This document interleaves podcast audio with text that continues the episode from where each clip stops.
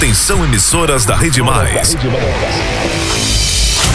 Vem aí a hora mais esperada do rádio paraibano.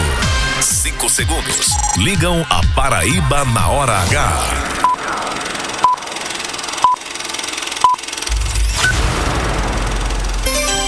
Agora na Paraíba, pontualmente seis da noite.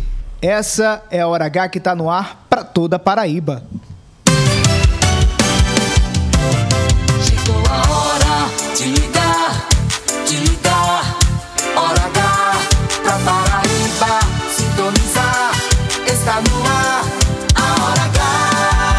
H. Quarta-feira, 21 de setembro de 2022, a Hora H já está no ar para toda a Paraíba. Que alegria contar com sua audiência, você que está em casa, no carro, no trabalho, com os amigos, com os familiares, todo mundo sintonizado na hora mais esperada do rádio paraibano. Boa noite, Sony Lacerda. Boa noite, Alisson, meu filho. Bora se bora? Bora se Muita informação até as 7 da noite, você fica ligadinho com a gente aqui na Hora H. De todo mundo, cada segundo do ponteiro o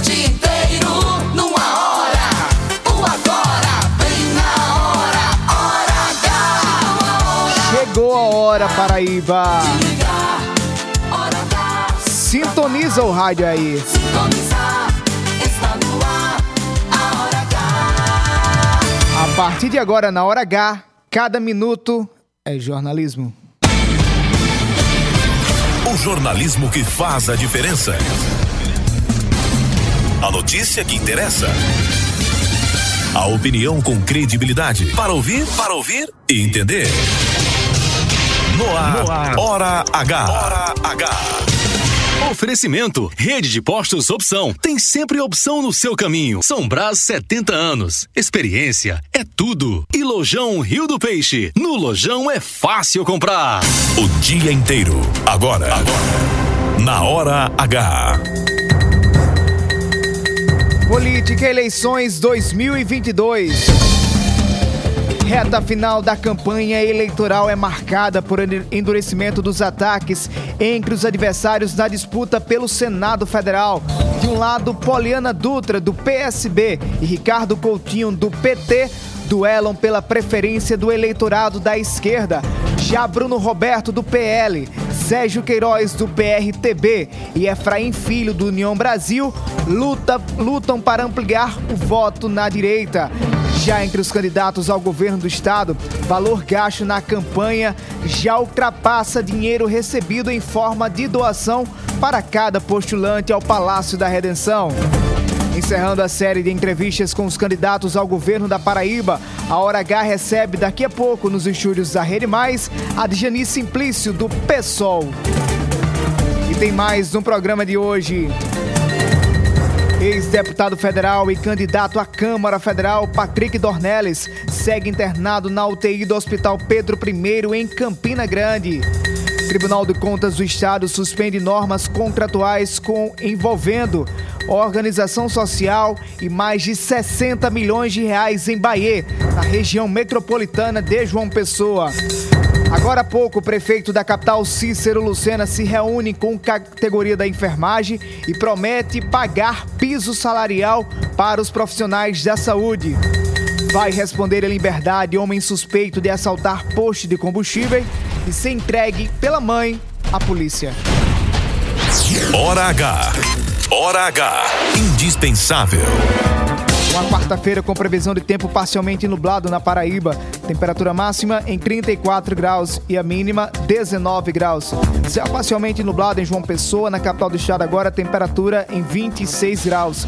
Tempo parcialmente nublado em Campina Grande. Na Rainha da Borborema agora, temperatura marcando 23 graus.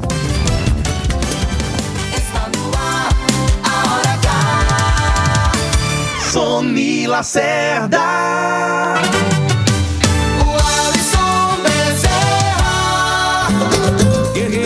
Foge da luta e não pode correr. Ninguém vai poder atrasar quem nasceu pra vencer. É dia de sol, mas o tempo pode fechar. A chuva só vem quando tem que molhar. Na vida é preciso aprender. Se colhe o bem que plantar. É Deus quem aponta a estrela que tem que brilhar. Pega essa cabeça. 6 e 5, começando mais um programa, começando a hora mais esperada do Rádio Paraibano. Já mandando um abraço pra minha prima Rafaela Brito, tá no trânsito agora de João Pessoa, tá na BR-230, cortando agora a gente, chegando nas proximidades do bairro dos Bancários, dizendo: tô sintonizado com vocês aí, viu?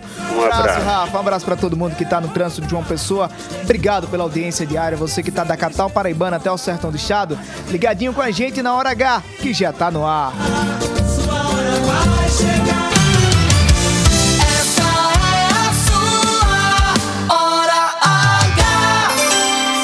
6 horas e 5 minutos, já convidando você a participar conosco através do WhatsApp. Manda agora a tua mensagem no 993465236. Repetindo, 993465236. Manda a tua mensagem de até 30 segundos e participa conosco da Hora H. facebook.com barra Portal Mais PB. No YouTube é muito fácil, a Mais TV, canal de vídeo do Portal Mais PB no YouTube. Comigo você interage no arroba o Alisson Bezerra. E com você, Sony Lacerda. No arroba Sony Lacerda. Lembrando que é com Y, viu? Sony com Y. Aproveita e manda aí os bastidores da política. Que Manda os moídos, manda os moídos. Mande todos os moídos, tudo que tá acontecendo aí. De João Pessoa ao sertão do estado aqui. E essa eleição parece que tá começando a se animar. Não, toda vez que a gente começa a se animar e dá. Aí joga dá um balde trás, de gelo, né? é, dá pra trás, né? Mas não é possível um negócio Dá desse. pra trás. 6 horas e 6 minutos. É hora H que já tá no ar no oferecimento do Café Sombrais. Café tem que ser Sombrais. Bem que agora pode ser a hora de tomar um café. Sabor que acende a vida da gente. Um novo dia, uma ideia, um bate-papo. É outra coisa se tiver café. Pequeno, forte, expresso, cappuccino. Eu tomo o que vier. Alegre, relaxa, convida a sorrir. Toda vez que alguém diz pausa pro café. Café São Brás é outra coisa. Café, café, café, café, café. Hora H. 6 horas e 7 minutos, programa começando com informação quentes hoje da saúde e a justiça. Começar pela justiça logo, Sony. Bora. Já se tem um relator do recurso do ex-governador Ricardo Coutinho Ih, sobre é? a segunda condenação dele por, por é, abuso de poder político e econômico nas eleições de 2014. O segundo recurso que Ricardo ingressou no Supremo Tribunal Federal e será relatado pelo ministro Luiz Fux. O primeiro ro- recurso está nas mãos da ministra Carmen Lúcia Lúcia. e agora será a vez de Luiz Fux analisar. Qual será o entendimento de Fux? Pegou dois pesos pesados. Dois pesos pesados, né? Da- da- da- É. a- o- no- no- um- é um grande calvário que Ricardo Couto Isso. enfrenta nas cortes superiores, né? É, ele conseguiu chegar, enfim, já tá com o nome na urna, né? Enfim, não tem mais o que mudar, mas a, a candidatura dele é aquele que nós já conversamos. É, ele vai vai estar na urna, ele pode sim ser votado, caso não tenha nenhuma decisão né, é, final até.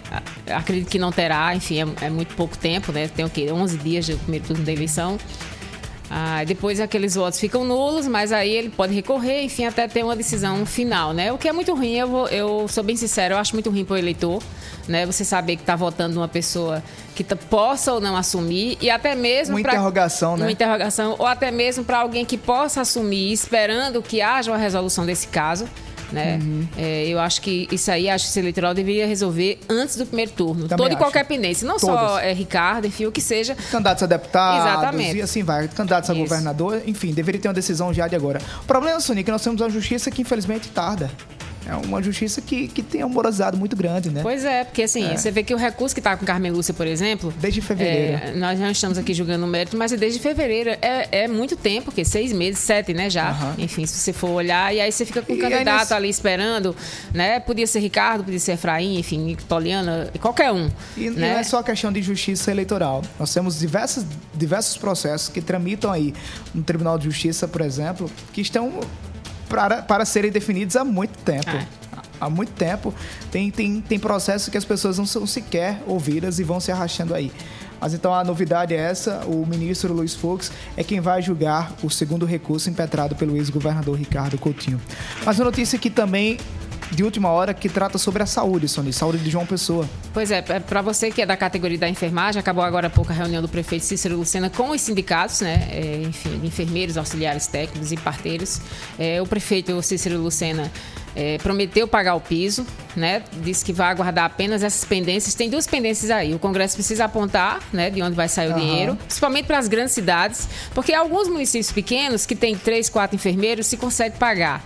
Né? Quando você vai para cidades maiores, enfim, João Pessoa tem quase o que 900 mil habitantes, né? E aí quando você vai ver o número de profissionais fica um pouco mais difícil, ainda mais agora quando não há previsão é orçamentário, o orçamento já está correndo, né? Então ele vai aguardar essa pendência. Tem ainda a decisão do próprio Supremo Tribunal Federal, né? Do ministro Luiz Roberto Barroso, uhum. é, enfim, que deu uma, suspendeu aí por 60 dias, mas já está caminhando essa, essa, essa resolução, né? De onde vai sair esse dinheiro.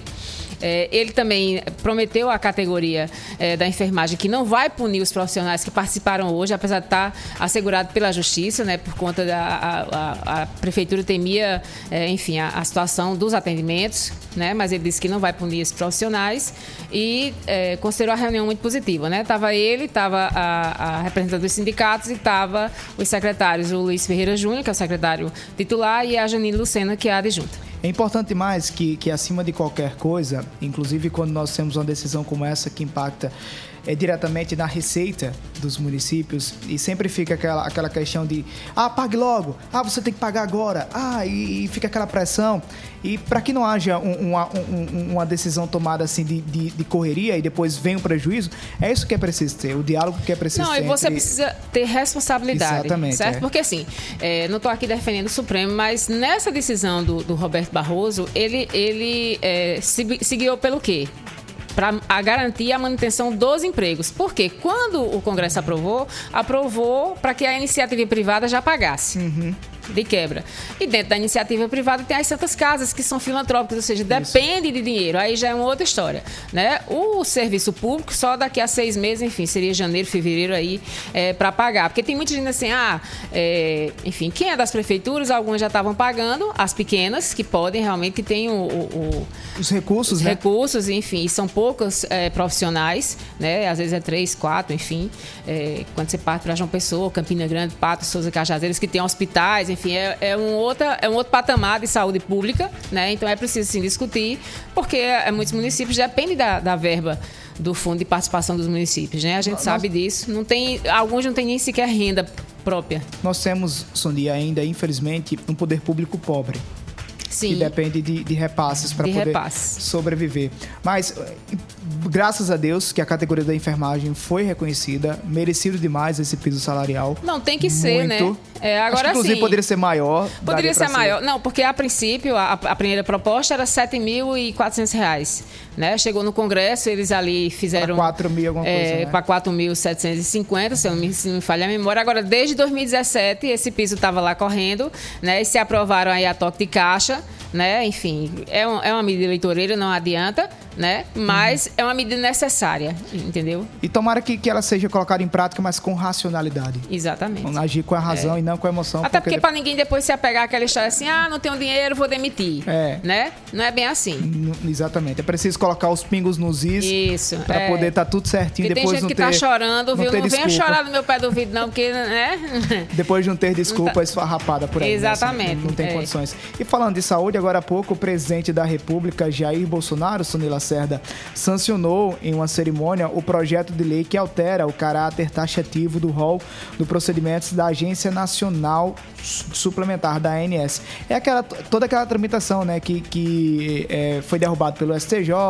aí o Congresso Nacional aprovou um, um texto estabelecendo que mesmo que, que, que, que, não conste, que não conste no rol definido da ANS, o tratamento prescrito por médicos deverão ser coberto pelas operadoras de saúde. Ó, oh, minha gente, qual o sentido de você ter um plano de saúde? E não cobrir. E você não tem uma cobertura. É. Né? Aí você, enfim, por um, sei lá, alguma coisa genética que você não sabia, você tem uma predisposição para um câncer, você adquire uma doença autoimune né, ao longo da sua vida, aí você não tem direito ao tratamento, uhum. entendeu? Sendo que você paga é, a vida inteira aquele plano de saúde, porque assim, não é, plano de saúde não é barato certo? Até aqueles que dizem assim que são os mais baratos, eles são caros, uhum. né? Então você está ali tirando dinheiro, aí você simplesmente tem que estar sempre recorrendo à justiça. Eu não digo um medicamento de 100 milhões de reais, enfim, que são medicamentos que, enfim, aí você recorre sim à justiça, né? Porque aí já não se cobra, é um outro tipo de, de, de busca de, por saúde, né? Mas plano de saúde não, não dá, né? Tem que cobrir, gente. Informação sem parar, a hora da gente acionar a redação do portal Mais PB. Boletim da redação. Sony segue internado no Hospital Pedro I em Campina Grande e o ex-deputado federal e atualmente candidato a deputado federal nas eleições deste ano, Patrick Dornelles. As informações com Leonardo Abrantes. O suplente de deputado federal e candidato à Câmara, Patrick Dornelles, segue internado no Complexo Municipal Hospitalar Pedro I, em Campina Grande. De acordo com um boletim médico divulgado pela unidade, ele foi internado com um quadro leve de pneumonia. Segundo a equipe médica, o paciente apresenta uma infecção pulmonar e sente um leve desconforto na região torácica, além de dores no corpo e constipação. Ele permanece internado na unidade de tratamento intensivo e está recuperando o nível de oxigenação. O parlamentar é diagnosticado com uma doença rara que afeta a produção de enzimas importantes para o corpo, o que pode provocar vários transtornos. O distúrbio pode resultar em hérnias, alterações faciais, limitações articulares, perda auditiva e outros problemas de saúde. Patrick é suplente de deputado federal e este ano assumiu o mandato na Câmara Federal. Por quatro meses, durante o período de afastamento do titular, o deputado e candidato a governador Pedro Cunha Lima. O jovem, de 25 anos, defende a bandeira da luta pelas pessoas com doenças raras. Leonardo Abrantes, na hora H, o dia todo em uma hora. Você está na Hora H. 6 horas e 16 minutos. Obrigado, Leonardo Abrantes, pelas informações. A gente manda a torcida, né, Sonia, para que o Patrick possa se Exatamente, tem recuperar. franca recuperação, na eleição tá Cara do bem, viu, Patrick Não, Dornelles? ele tem uma luta que, assim, não é todo mundo... Além de ele ser portador de doença rara, ele abraçou né, essa causa. Ele, passou os quatro meses na cama, tem propostas, enfim. Eu acho importante essa defesa, né? É um cara do bem, literalmente, É. quando você olha, é um, é um, um- um- homem um homem público de verdade, Isso. Patrick, Patrick Isso. Dornelles, porque mesmo sem mandato, ele conseguiu abraçar essa causa da- das doenças raras e ir pra, lu- ir pra luta, defender. Não, e de certa forma, é, chegando lá no Congresso, ele já ia sempre, Aham. né? Enfim, e conseguiu essa mobilização. Eu acho é, tem ganhos aí importantes. Ainda tem muito, né? O que ser Muita, feito, é. né? Para esses pacientes. Mas eu acho que ele está indo no caminho certo. Mandando um abraço pro meu amigo Luerson Albuquerque, tá ligadinho na Rádio Pop FM 89.3 em João Pessoa. Um abraço. Lá em Guarabira, quem tá sintonizado com a gente é Lázaro Martins. Um abraço, Lázaro. Em breve a gente tá chegando aí em Guarabira, na Rainha do Brejo. Tem notícia para a região metropolitana de João Pessoa para o município de Bahia. O Tribunal de Contas do Estado chegou em cima lá no contrato que foi firmado entre a prefeitura e uma organização social. Roberto Tagino é quem tem as informações. O Pleno do Tribunal de Contas da Paraíba homologou hoje medida cautelar expedida pelo conselheiro Fábio Túlio Nogueira, que determinou a suspensão dos atos administrativos em relação aos termos de colaboração firmados entre a Prefeitura Municipal de Bahia e o Instituto de Gestão de Políticas Públicas Sociais, IGPS, que tinha o objetivo a contratação de diversos profissionais nas áreas de saúde e educação, envolvendo recursos da ordem de 60 milhões e 700 mil reais. O relator afirmou que a auditoria do TCE constatou falhas que podem ensejar graves irregularidades, levando-se em conta ainda a clara intenção de substituir despesas com pessoal contratados por excepcional interesse público, por repasse de vultosa quantia para a contratação de servidores temporários através da OS. Na decisão monocrática, o conselheiro cita com urgência a prefeita Luciane Andrade Gomes Martinho para se pronunciar no prazo de 15 dias acerca dos fatos apontados com as devidas justificativas técnicas ou correção dos pontos apontados na instrução, fazendo prova de devida retificação quando se fizer necessária em consonância com a manifestação da auditoria. Ele reiterou também que a contratação temporária por excepcional interesse público não contempla atividades rotineiramente desempenhadas por servidores da educação e da saúde. Roberto Tagino na hora H, o dia todo em uma hora. Obrigado, Roberto Agino, pelas informações. Importante mais que a prefeita Luciane Gomes justifique né, essas irregularidades apontadas pelo eh, Tribunal de Contas do Estado, pela auditoria, que afirmou, no documento enviado ao Pleno, que são graves irregularidades. Olha, a sensação que eu tenho é que, assim, as, as prefeituras, né? Primeiro, o Estado, nós já tivemos o problema que nós enfrentamos até, até hoje, né? Desvio aí de 134 milhões por conta de organizações sociais, não só na saúde, como na educação. Agora, a sensação que eu tenho é que se contratar organização social é, tipo, você deixa aí a toque de caixa, porque até mesmo ela precisa ter uma gestão em cima disso aí, precisa acompanhar. Né? E não dá pra você jogar dinheiro público assim fácil, não, viu? Diga-se de passagem, Sony Lacerda, que a, a presença de organizações sociais não se quer já se referendar que algo errado acontecer, né? Isso não, não é sinônimo de não é de- sinônimo, de algo mas errado, eu né? acho o seguinte: é preciso ter Muito uma cuidado. gestão e muito cuidado em cima. Ele precisa ser muito cuidado Certo? porque é o Até horário público. né? É, e a gente também não vai estar colocando todo mundo numa É, vala comum. Não é. estou nem entrando no mérito de Bahia, enfim, mas nós, nós já tivemos questões aqui na Paraíba que eh, nos levam a ter cuidado com esse tipo de, de- de situação. Até porque né? se fosse se as, as organizações sociais que estivessem em vigor aqui na Paraíba tivessem colocando em prática aquele serviço que foi apontado, elas não teriam sido tiradas, Tiradas, exatamente, e denunciadas. 2019, denunciadas Isso. e também condenadas a Condenadas, devolver ao, ao erário público. Então é preciso ter muito cuidado, principalmente aos gestores que querem contratar organizações sociais.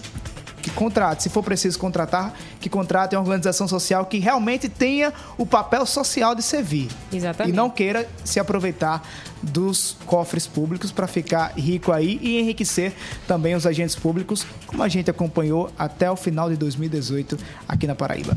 6 horas e 20 minutos, 6 e 20. Sony, vamos às ruas de João Pessoa agora porque um caso chamou muita atenção desde a noite de ontem. Olha só, um, um homem foi flagrado assaltando um posto de combustível aqui na capital. Acontece, Sony, que esse rapaz chegou em casa e a mãe reconheceu que era ele que estava assaltando. Sabe o que a mãe fez?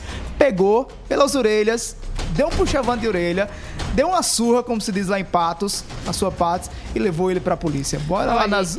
Diga aí, Sony. Não, eu quero parabenizar essa mãe, sabe? Primeiro que deve ser muito difícil. Muito. Né? Você tem que entregar seu próprio filho à polícia, mas você tem que dar exemplo. Dar o exemplo, Porque exatamente. certamente essa mãe deu educação a esse filho. Nós vamos né? às ruas de João Pessoa agora acionar o repórter Albemar Santos. Ele está acompanhando esse caso e tem mais informações pra gente. Albemar, boa noite, bem-vindo à Hora H.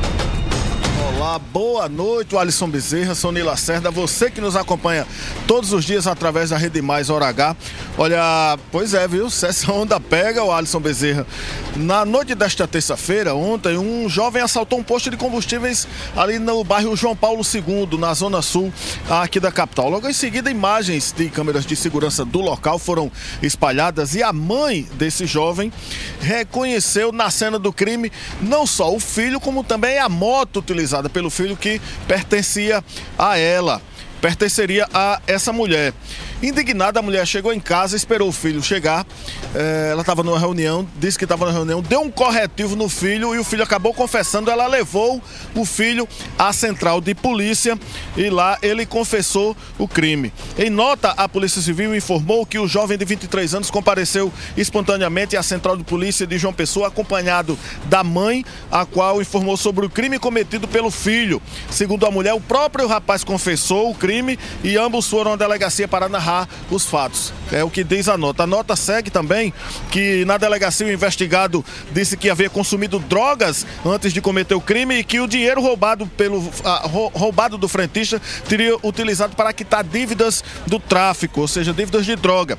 A nota diz ainda que como ele se apresentou espontaneamente, ou seja, sem ser conduzido por forças policiais e até aquele momento não havia nenhum registro de crime, o investigado foi liberado para responder em liberdade. O caso será apurado pela quarta delegacia distrital que fica lá no bairro do Gásia. Do Gásia. Portanto, parabéns pela atitude dessa mãe. O certo, na realidade, é não cometer esse tipo de crime. Agora, se essa onda pega, viu, vai ter muito marmanjo levado, eh, puxado pela orelha aí pela, pra delegacia. O Alisson e Sonia, com vocês. Obrigado, Albemar Santos, pelas informações. Lição de moral aí. A mãe deu uma lição. Não, e queira Deus que essa onda pegue, viu? Que essa onda pegue, que as mães peguem também, É, leve pra exatamente. delegacia Pra vocês aprenderem a não fazer o que é errado, viu? Bota no eixo, né, Lacerda? Exatamente. Notícia de última hora da Polícia Militar para a gente fechar a área policial. O homem foi preso agora há pouco, é suspeito de abusar uma jovem de 17 anos no bairro de Manaíra, em João Pessoa. De acordo com a, a apuração feita pela reportagem do portal Mais PB, a vítima disse que o suspeito, que trabalha junto com ela em uma construtora, teria passado a mão nas suas partes íntimas. Eu vou dizer uma coisa pra você, viu? Eu sou completamente favorável à castração. Castração química. É, castração química também, certo? E mais uma, uma peia. Infelizmente a gente Porque dá- se você não tem segurança nem dentro do seu trabalho, você não um respeita a colega de pessoa, trabalho. Né? É um colega de Não, trabalho. e uma menor, muitas vezes é da idade da sua filha, enfim, de uma pessoa que está do seu lado, uma irmã, meu amigo. Essa de menina Deus. contou, contou o ocorrido aos pais e os pais acionaram a polícia. Eu a queria, eu queria ver se fosse o contrário. Ela pegando as partes íntimas dele, o que é que ele. fa- Não, não sei não. Ó, deixa. 6 horas e 24 minutos. Eu me revolto. Bora pro intervalo comercial, Sonia Bora pro intervalo, Daqui a pouco nós vamos. eh, na verdade, a gente encerra a série de entrevistas com os candidatos ao governo da Paraíba. A convidada de hoje é a única mulher na disputa pelo governo da Paraíba. Exatamente. Gostaria de verdade de ver mais mulheres disputando o governo do Estado, É, Sonia? nessa campanha majoritária nós tivemos muito Gostaria pouco. muito de ver mais Aliás, mulheres nós só temos hoje o a debate. Dejane e Poliana, se eu não me engano. Poliana Dutra Isso. na disputa majoritária. Isso. Daqui a pouco a gente conversa com a Dijane Simplício, candidata ao governo pelo PSOL. Não desliga o rádio, a Hora H volta já já, o dia inteiro, em uma hora. Até já, Paraíba. Lá, lá, lá, lá, lá.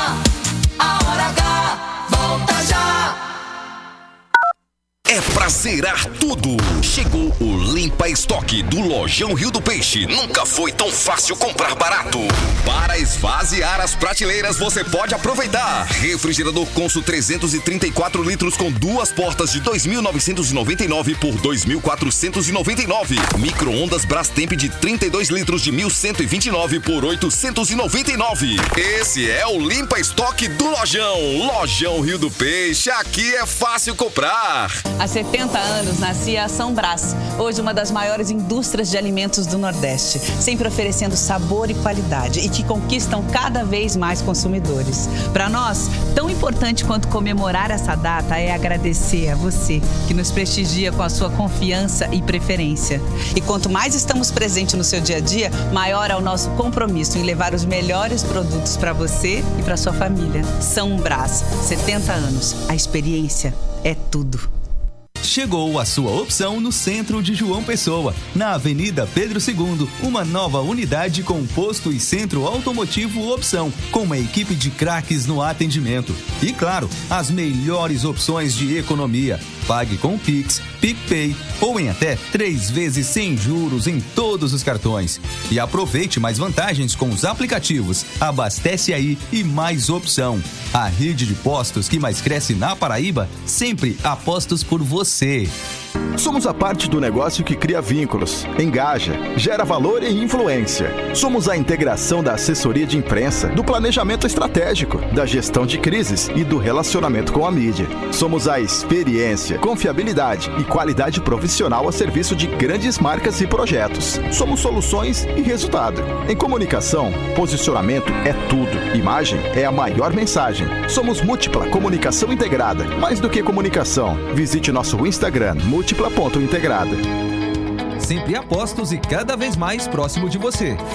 Anunciamos que o posto do Ronaldão agora é Opção. O mais novo posto da rede Opção conta com o atendimento e a qualidade que você já conhece. Além do GMV. E na hora do pagamento, você pode pagar em até três vezes sem juros, utilizar cartões frotas e receber descontos pelo app Abastece Aí. Opção, sempre apostos por você. Notícias, reportagens especiais, entrevistas, opinião e jornalismo em multiplataformas. O conteúdo e o equilíbrio editorial fazem do portal Mais PB um dos sites mais lidos, respeitados e influentes da Paraíba. A cobertura regional e os fatos narrados com profissionalismo. Acesse, maispb.com.br. Clique e fique por dentro de tudo. Rede Mais. Lá, lá, lá, lá, lá, lá. Já vai voltar. Hora H. Hora H. Hora H. Hora H. É jornalismo. É mais conteúdo. Sony Lacerda.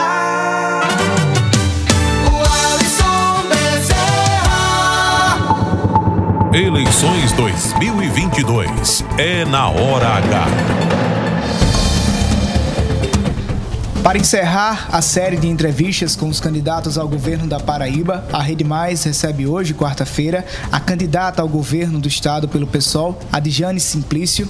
Adjane, muito obrigado pela participação, por aceitar o nosso convite aqui na Hora H. Boa noite. Aceita, o convite foi aceito com muita alegria. Obrigado, Alisson, obrigado, Sony.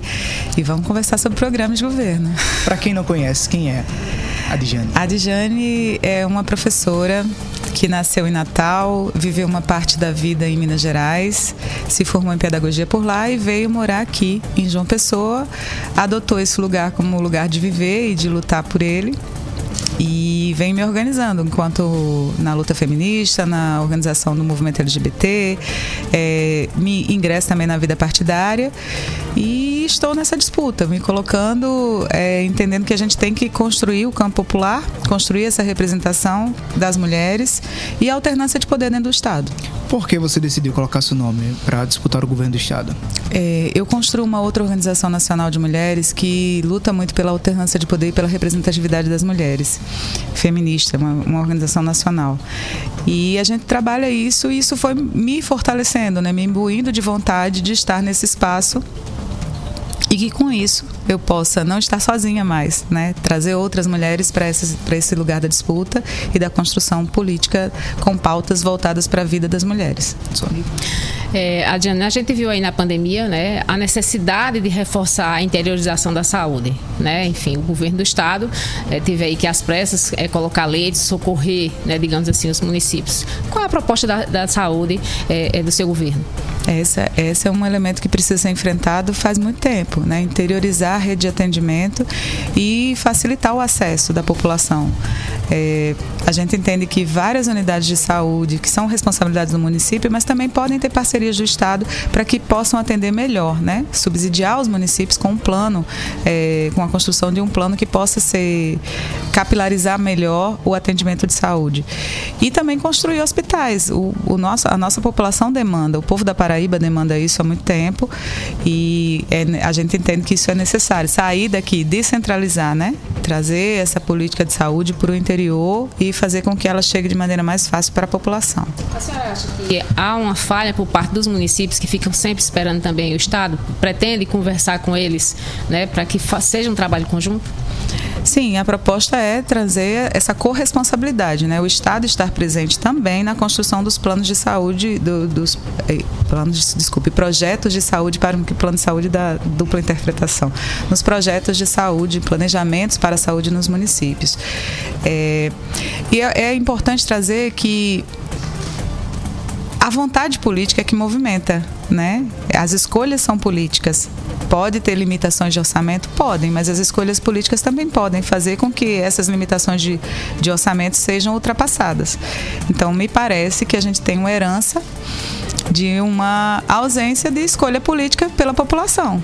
Então, se você, que é um ente, você se responde, responde pelo executivo, você fica empurrando, né, para outras esferas e você não toma uma providência, é, penso eu que isso seja uma escolha política de dizer que talvez a vida da população não tenha importância.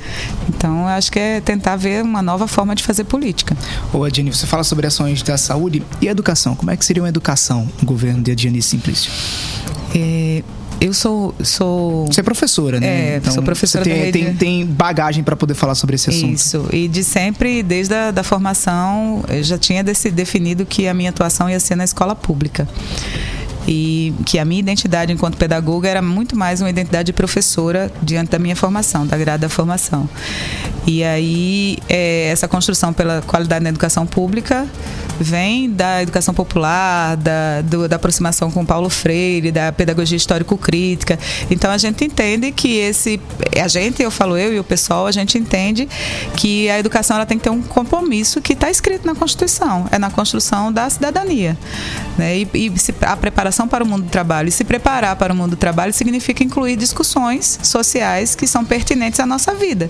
A escola é um pedaço da sociedade e a gente não pode deixar ela sem discutir. Então, um plano de educação que se responsabilize com a construção da cidadania tem que trazer elementos que atravessam as discussões sociais, que atravessam a sociedade para dentro da escola, no sentido de fortalecer a crítica, né? que a gente forme uma, uma geração é, ou, ou fomente a formação de uma geração que seja mais crítica e mais atuante no campo da política, que isso significa a política é onde se decide sobre a vida. Então a gente não pode se ausentar disso.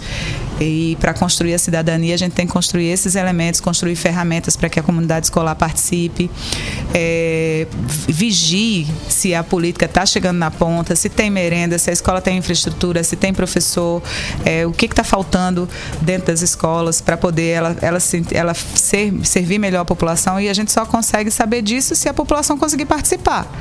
Né, ter canais onde ela possa fazer as reclamações, ter uma ouvidoria de fato né, dentro da educação que investigue e ter uma, um projeto de educação que se comprometa com é, com um projeto social, de, onde a gente entenda que a sociedade deva ser mais inclusiva e mais igual.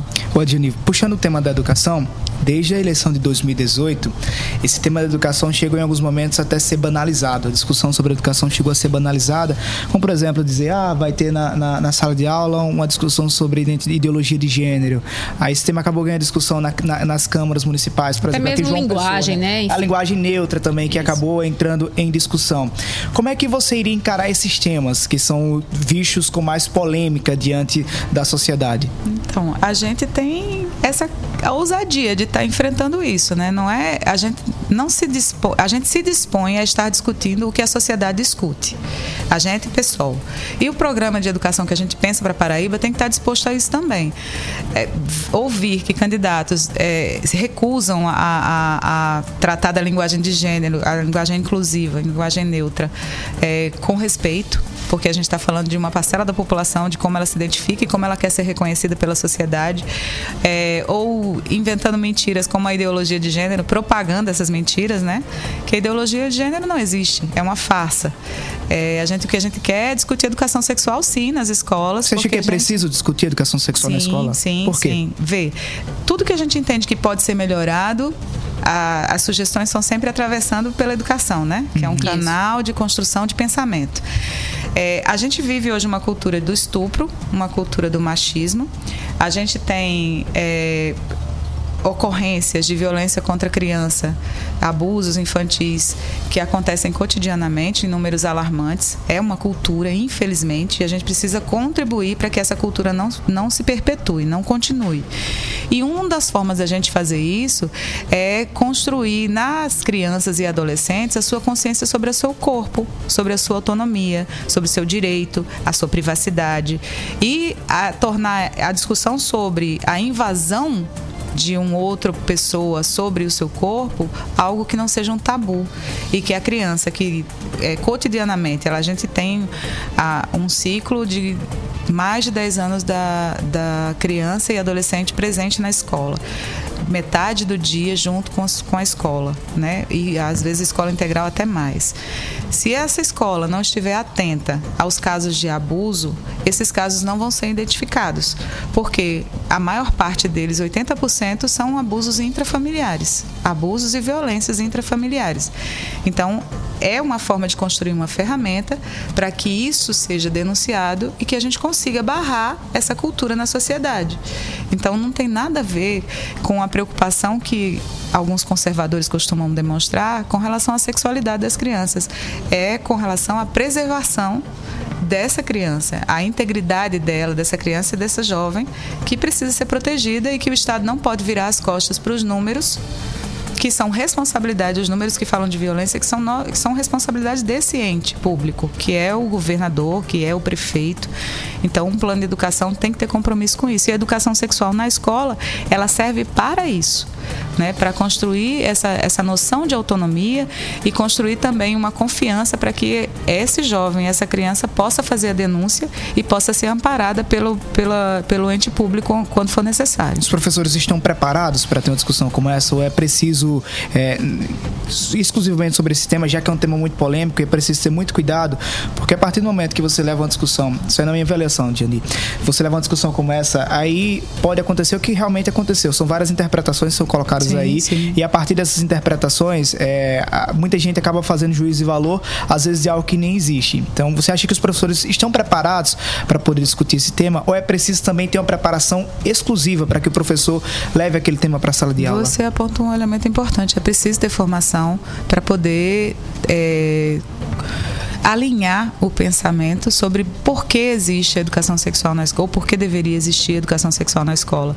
E existem várias organizações não governamentais que fazem isso, tem vários projetos bacanas demais, mas eles não têm o poder, o tamanho de um Estado, que é quem é de fato responsável por construir política de proteção. Então, é, é, é preciso capacitar não só os professores e as professoras, mas também toda a equipe técnica, é, ampliar essa equipe técnica. A gente precisa ter psicólogos nas escolas. A gente precisa ter um lugar que a, o nosso discente, o nosso corpo discente, o alunado, os estudantes, possam falar sobre como se sentem ou como, quais as situações de violência que enfrentam para poder ter um, um encaminhamento adequado. Então, é toda a equipe e a comunidade escolar também ser chamada, as famílias precisam conversar sobre isso. Isso não, não deve ser um tabu, sabe? Nem esse, nem qualquer outro tema. Eu, pelo menos, não considero. Eu sempre acredito que o diálogo é um lugar confortável da gente construir consensos. Você é defensora da linguagem neutra? Sim. Por quê? Você acha que é necessário ter essa linguagem neutra? Olha, é, se existe alguém que reivindica, é preciso a gente atender. E esse alguém a gente está falando de uma pessoa só, a gente está falando de um grupo social, uma parcela da população. Do mesmo jeito que a linguagem é antirracista. Né? A população negra reivindica que termos da nossa língua sejam trocados para que a gente entenda o quão racista pode ser a linguagem. Então, é, a gente está falando de uma parcela da população que precisa ser respeitada.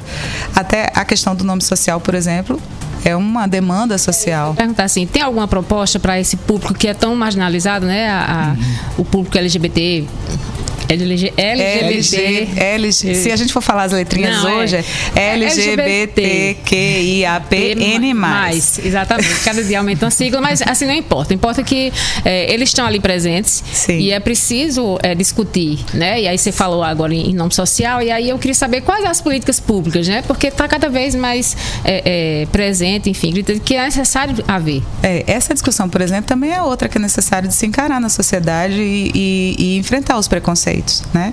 Eu fui professora da, da educação de jovens e adultos no- e a gente encontra muitas pessoas trans que evadiram da escola porque a escola não dava conta delas. Da presença delas, de um- uma pessoa que quer ser chamada, reivindica o seu nome social, reivindica a sua identidade de gênero, e a escola não deu conta.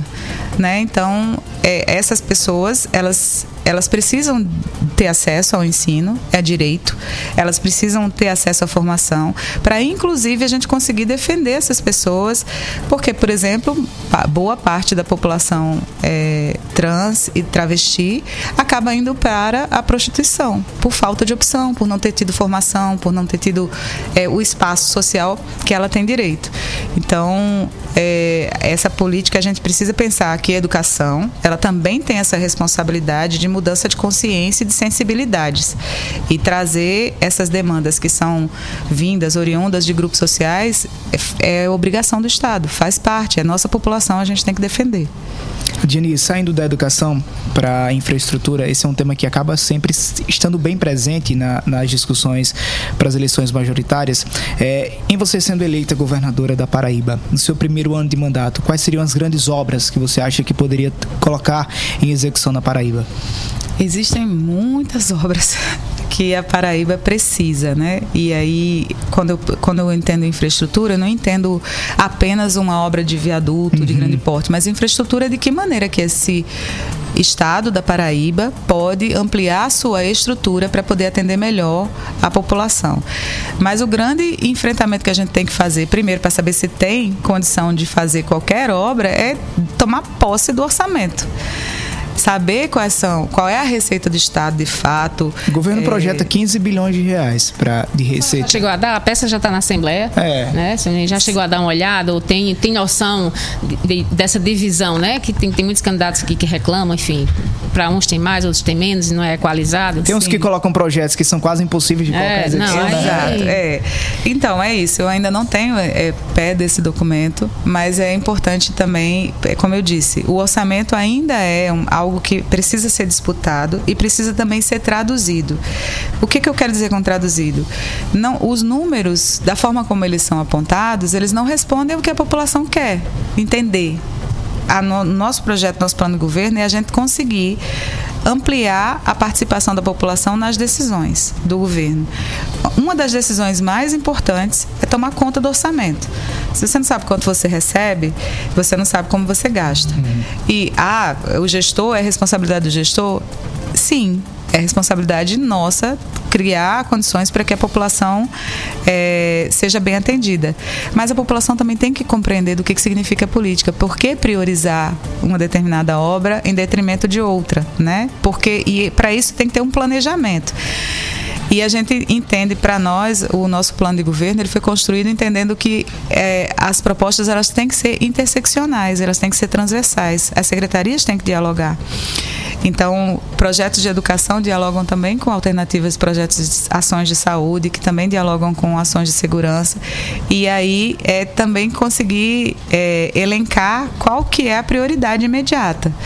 Né? A gente tem muitas prioridades. Nessas andanças que você tem feito pela Paraíba durante a campanha, eu sei que a campanha é curta, às vezes você não consegue ir a todos os locais do estado, mas pelo que você pode observar, qual, se, qual seria essa prioridade, assim, pelo menos a, a olho cru, nesse, nesse olho prime, nessa primeira hora? De imediato, a emergência que a gente entende é o combate à fome porque isso é, após a pandemia uhum. isso resultou em uma outra pandemia né em uma um estágio que a gente já tinha ultrapassado vencido e a gente vê retomar o desemprego e a fome então é pensamos que um dos caminhos para combater a fome seja garantir o investimento do Estado na agricultura familiar.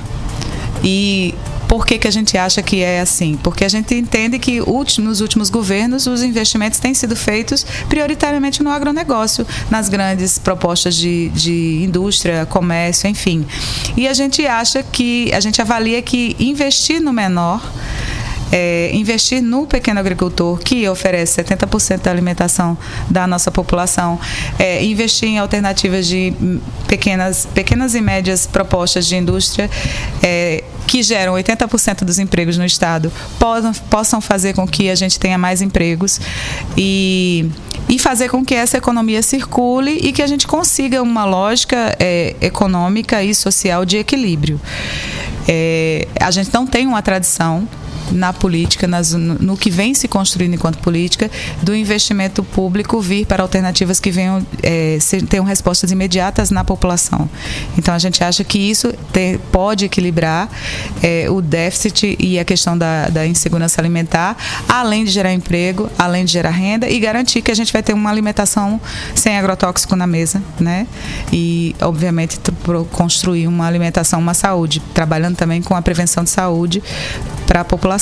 Então a gente acha que esse caminho pode tentar resolver esse, uma parte desse problema. Dini, dos candidatos que foram que colocaram o nome a, a Paraíba para julgar nas urnas quem será o próximo governador ou governadora da Paraíba, você é a única mulher. É a única mulher que está disputando neste ano aqui a eleição para governadora. A Paraíba nunca elegeu uma mulher governadora. Em alguns momentos, algumas mulheres chegaram a exercer o cargo, a exemplo da atual vice-governadora Lígia Feliciano, Laura Emília Luciana Luciana, quando Isso. foi vice-governador de Cássio, mas nunca houve assim uma eleição de uma mulher. Assim como também não houve para João Pessoa. João Pessoa nunca teve uma mulher como prefeita. Em você sendo eleita, em você sendo a primeira mulher a governar Paraíba, a ser eleita para governar Paraíba, quais seriam as pautas e ações que você pretenderia ou pretende desenvolver exclusivamente para esse, esse tema? Por exemplo, recentemente nós trouxemos aqui um, no programa uma discussão que foram os casos de feminicídio. Uma mulher foi morta pelo marido em Campina Grande porque ele estava com ciúme. Então, isso é um crime inaceitável. Você vê uma crescente de, de, feminicídios, não só aqui na Paraíba, mas em todo o país. As mulheres estão sendo mortas, né, Sonia? É, isso passa, assim, claro que a escola, como você falou, é a base, né? Eu cresci, né, as pessoas, minha mãe me dizia, ó, a escola é a base de tudo. A escola veio mudando com o tempo, enfim, internet, eu acho que perdeu um pouco, é uma opinião minha, né? Mas também tem um aparelhamento de segurança, né? Uhum. Tem uma série de fatores, ações, aí, ações de consciência, de, né? de conjunto, porque não adianta chegar aqui só dizer assim, ah, nós vamos fazer o nosso governo só com mulheres, né? Na verdade, a, a discussão é, é, bem mais embaixo, né? A discussão é outra aí de você fortalecer mesmo essa rede de apoio, enfim, uma série de fatores. É, a gente também, a gente acha que não dá para enfrentar com alternativa só. Por exemplo, a violência contra a mulher. É importante ter uma rede de atendimento, uma rede de, de delegacias abertas, ampliar as delegacias, é, construir mais casas-abrigos no estado. Isso é muito importante para a gente garantir que quem é vítima é, possa ter o atendimento imediato que, que precisa. Mas é importante também investir num programa de educação, de prevenção, né, que aí a longo e médio e longo prazo isso tem uma resposta. É, construir canais de comunicação para que essas mulheres vítimas, né, ampliar esses canais para que essas mulheres vítimas elas tenham atendimento.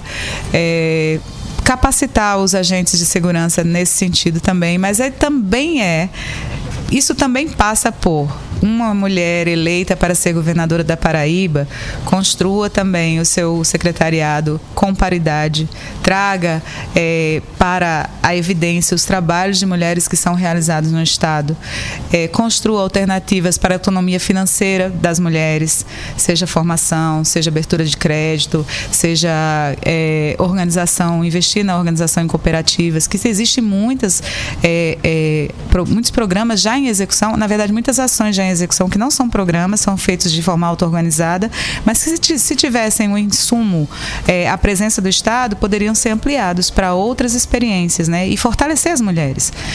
É, criar programas de assistência social que dialoguem com essas demandas das mulheres. Então, isso tudo. Há programas é econômicos também que você acha que poderiam ser transferência feitos? de renda, sim, sim. Eu penso que o Estado pode também fa- construir alternativas de transferência de renda, tra- é, alternativas de habitação. Então, é possível a gente construir alternativas que fortaleçam a autonomia econômica da mulher, que muitas vezes é o que aprende as situações de violência é, dentro, dentro de suas famílias, dentro do núcleo familiar. Né? A dependência econômica do parceiro, isso pode acontecer também. E a dependência emocional. Hoje, mais cedo, a gente estava conversando sobre isso lá na Defensoria. É importante ter também um programa de saúde mental psíquica das mulheres para que elas também se fortaleçam, né? diante dessa situação. Ah, mas você só está falando das mulheres? Estou, porque durante tanto tempo na história nós não fomos faladas, não fomos citadas, não fomos priorizadas. E é preciso equalizar isso, né?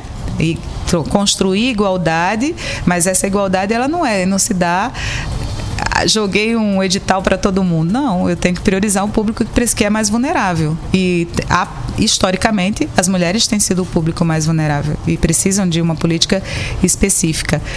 E melhorando a vida das mulheres, eu sempre tenho dito isso. Melhorando a vida das mulheres, a gente melhora a vida das famílias dessas mulheres e com isso a gente constrói uma sociedade melhor. É, candidatos, inclusive, sentaram aqui nessa mesa e falaram sobre a questão da, da arrecadação, né? Em relação ao ICMS, nós tivemos aí, está bem latente aí a questão do ICMS da gasolina, foi reduzido, né? Muitos disseram aqui que não precisa desse dinheiro, né? Que o Estado, enfim, governadores chorões, uma série de fatores, que é uma política bem do presidente Jair Bolsonaro. Você acha realmente, eh, você é favorável a essa, essa reforma tributária, né? E como, como o Estado, né? Você sendo eleito governador da Paraíba, você vai buscar outras formas de arrecadação para compensar essas perdas, né? Porque as perdas existem, é óbvio, ninguém vai esconder, né? É, essa, essa. A forma do Estado ter receita é através dos impostos. Isso está dado, é, está como estrutura para nós. É, essa proposta vinda do, da- do presidente, do despresidente, que é como eu costumo dizer, é, Jair Bolsonaro, ela coloca, te- tem na projeção exatamente fragilizar os estados, para que os estados fiquem dependentes da federação. Isso é uma das, das, da- das possibilidades lógicas dessa, dessa irracionalidade. É, a gente entende que, nós do pessoal, a gente entende que é possível construir alternativas de que quem pode mais, paga mais. E fazer isso grada- gradativamente, mas pensando na população. A senhora é favorável à taxação das grandes fortunas? Com que, certeza. Desde que eu era menina pequena que eu escuto É um essa sonho, história, né? né? E, É um e, assim, sonho. não anda. É um sonho alcançar isso, assim, e com certeza não é possível essa, essa discrepância tão absurda que tem no nosso país, com pouquíssimas famílias recebendo tanto, tendo tanto, e tantos de nós que somos trabalhadores assalariados com tão pouco. Então isso tem que ser equalizado no nosso sistema econômico e também reivindicado, né? Agora, com relação ao ICMS, isso tem que, pode, é possível construir alternativas que não fragilizem o Estado, né? Que não di- diminuam as receitas do Estado, mas que a gente possa fazer essa, esse equilíbrio entre se você paga mais, se você pode mais, você paga mais. E aí quem a população, no final, é protegida e a arrecadação do Estado é garantida. Adiane, nós estamos, nós estamos caminhando para uma eleição muito polarizada nacionalmente. Entre o pres- ex-presidente Lula e o presidente Jair Bolsonaro, você vota no ex-presidente Lula. E, inclusive, aqui nessa entrevista, que fez questão de fazer críticas também a Bolsonaro. Num cenário independente de quem seja o presidente eleito, seja Lula, Bolsonaro, Ciro, Simone Tebet, a gente não tem como adivinhar. Você espera, independente de quem seja o presidente, ter uma relação com o governo federal? Construir essa relação com o governo federal? Bem, é, eu, bem, eu estarei como chefe do executivo estadual e tendo que dialogar com o chefe do, do executivo federal. Então, que se mantenham as responsabilidades de ambos os entes. Essa, é a essa é a projeção. Com quem a gente mantém um diálogo razoável, é muito mais fácil entender que a gente pode avançar nas negociações necessárias para o Estado. Com quem não se tem um diálogo razoável, a gente imagina que vai ser difícil conseguir alguma coisa. Então, eu- eu- o diálogo, na verdade, a ausência de diálogo do governo federal atual, desgoverno, tem apontado para que é, a, fragi- a proposta dele é a fragilização do Estado e a gente espera que ele não se reeleja para que a gente possa retomar um caminho democrático mais razoável. É, mas é,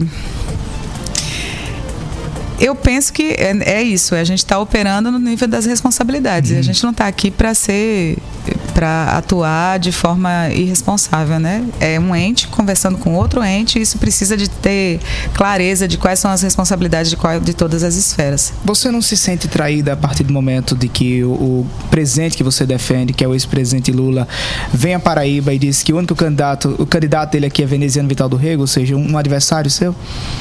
Ah, eu sinto muito que ele não tenha feito a escolha melhor, mas eu acho que é possível, primeiro, a gente entender que, para nós do PSOL, a escolha por Lula é uma escolha por um enfrentamento possível, por um enfrentamento que derrote a perspectiva de continuidade de um governo de morte. É isso que a gente tem. Mas a gente mantém o nosso plano de governo, a gente mantém a nossa posição é, crítica ao, ao PT, as falhas que houve no- no- nos governos anteriores e atenta, porque a gente vai continuar reivindicando. A gente quer o revogaço, a gente entende que o revogaço é importante. O que, que é o revogaço? É, é que a emenda constitucional 95 que estabelece o teto de gastos seja desfeita, que a reforma, a deforma trabalhista, a deforma previdenciária que prejudicou a vida dos trabalhadores seja desfeita, que a gente tenha de fato um processo de revisão, de reforma, onde a população seja convocada a participar e que a gente tente avance o máximo possível na retomada dos direitos da classe trabalhadora que foram perdidos. Esse, essa é a nossa plataforma, entre outros elementos que a gente construiu, inclusive um plano de governo mesmo sem ter candidato nacionalmente. Esse plano foi entregue a, a Lula? foi entregue a Lula e foi entregue à população brasileira. Foi construído com a participação de militantes e, e- e aberto para sugestões da, da população. E a gente estabeleceu, a gente tem uma linha, um alinhamento de como que a gente acha que o Brasil pode crescer. E aí, para isso, isso traz eh, orientações para os planos de governos estaduais, para as atuações parlamentares. A gente tem um alinhamento por onde a gente vai se manter na luta pela classe trabalhadora e cobrando também que a gente espera que o presidente Lula seja eleito, mas cobrando dele também que a gente que isso seja respondido. A senhora acha que essas denúncias, né, que, enfim, dentro do PT, provocaram um certo esfacelamento da esquerda, né, apesar de que o PSOL, outros partidos também, PCdoB, eh, aproveitaram, não aproveitaram, na verdade é outra palavra, mas a Covid me deixou assim. Então, é, Eita, teve é, nós também. provocaram um fenômeno de que os partidos começaram a aparecer, outros partidos de esquerda, né, de que a esquerda não é só o PT. Sim, sim. Inclusive o PT não se reivindica mais como esquerda, né? Teve uma declaração recente, esse ano ainda, que ele está num outro campo, no campo do centro para centro para centro-esquerda, né? Então a gente se reivindica enquanto esquerda, entende que essa esquerda é plural, mas que a gente pode construir uma unidade também. E aí quando a gente tem um objetivo comum, que o objetivo comum é evitar o avanço sobre os direitos da classe trabalhadora, e a gente se une.